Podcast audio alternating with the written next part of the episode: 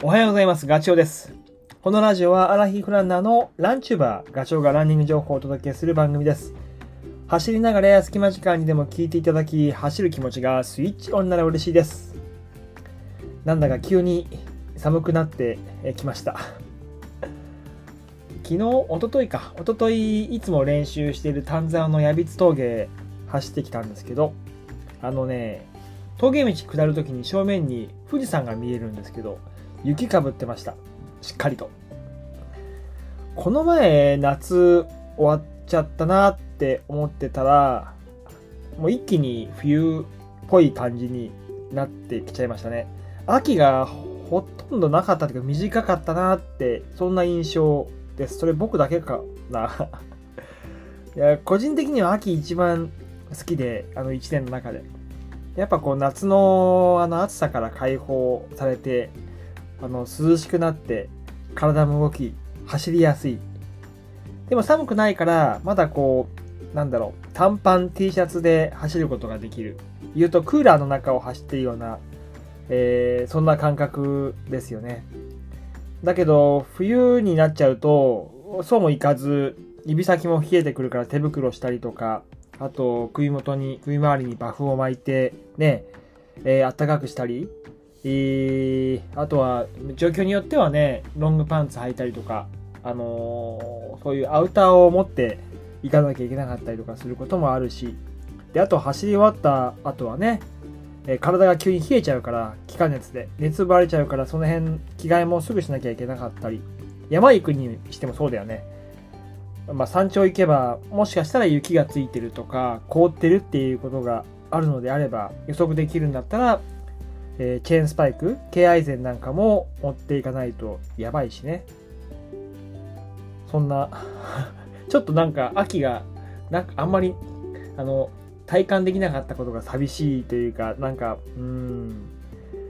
で、そう、さっきも言ったけど、矢櫃峠、おととい走りに行ったら、標高700メーターぐらいまで上がるんですけど、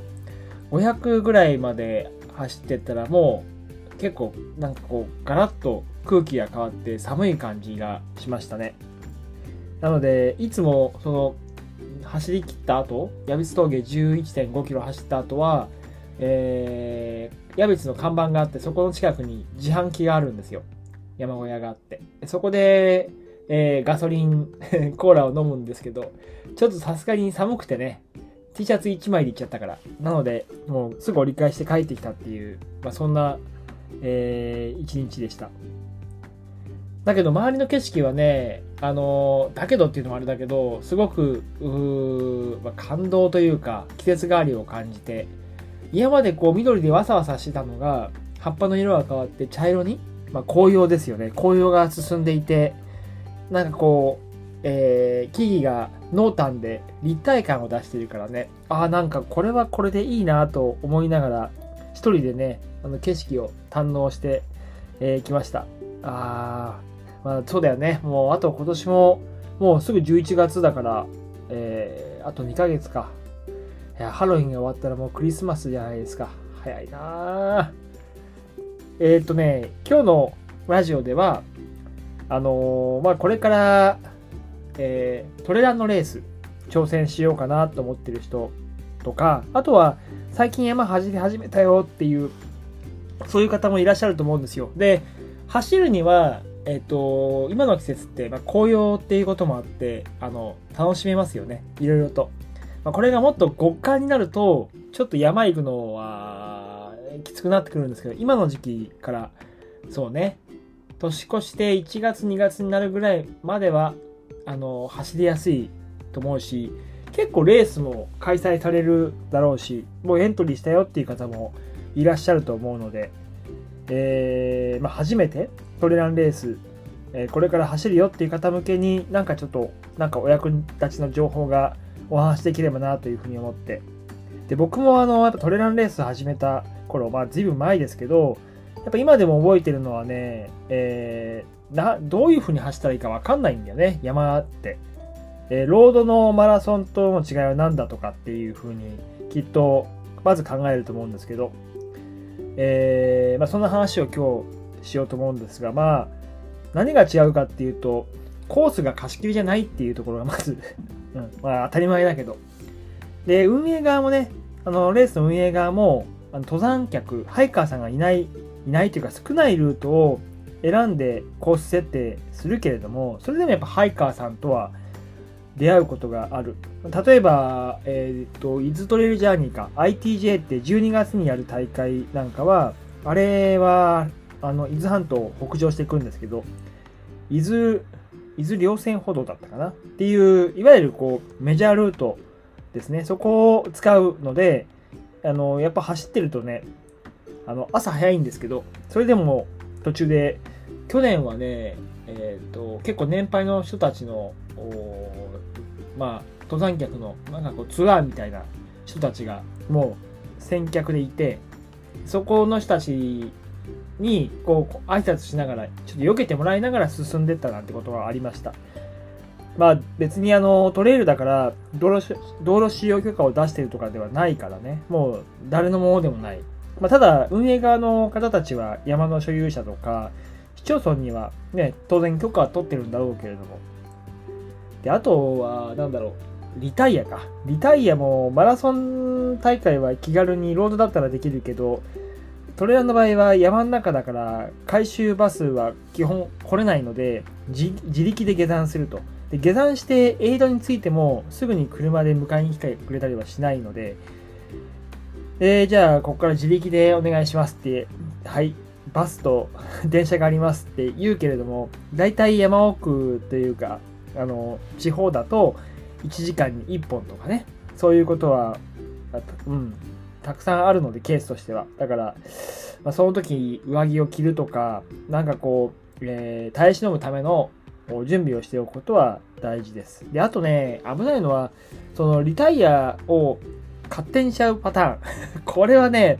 運営側としてはヒヤヒヤですよ。救助活動しなきゃいけないのに、いるのかいないのか、山の中にいるのか分かんないっていうのは、もう最悪で、そういう事態は、まあ、僕も何回か聞いたことはあります。それからあと、なんだろうな、天候か。天候によってコースが変更になったりとか、えー、迂回コース、短縮、えー、レース自体が中止っていうこともやっぱりあるわけで、例えば2018年のコンウィ100っていうレースは100マイルレースなんだけど、レースの前日に台風が来ちゃってね、接近して、あの、土砂崩れでコースが変更になって、160、170キロぐらいの距離が一気に185キロぐらいになっちゃったとかね。あとは、新越語学も100マイレースが100キロに短縮したりとか、まあ、この前に UTMF もそうだよね。えー、この前というか4月に行われた。あれも、やっぱ天候が悪くて、天使山域っていう、こう、最初の方に登る山をカットして、カットというか迂回して、ロードを走ったということはありました。まあ、それもあることなんで、それに対して、なんだろう、まあ、文句言うこともなく、大体参加者の方は、はいはいって、ああ、そうなりましたかっていうふうに、大人の対応を取ることが多い。で、あとは、えっ、ー、と、思想の話をすると、結構レースの前、思想するってね、僕も、あのー、近場だったら、まあ、見に行くことがあります。えー、なんでかっていうと、体力の、自分が持っている体力のマネージメントというか配分、強弱をつける場所を知るとか、あとは勝負どころを確認するとか、間違えそうな分岐はここだとかっていうのを見るために行ってるんだけど、ただこれもね、人それぞれで、やっぱり一期一会の 機会ということで、景色を楽しみたいから、あえて思想しない人もいるので、まあ、それはもう考え方次第だと思います。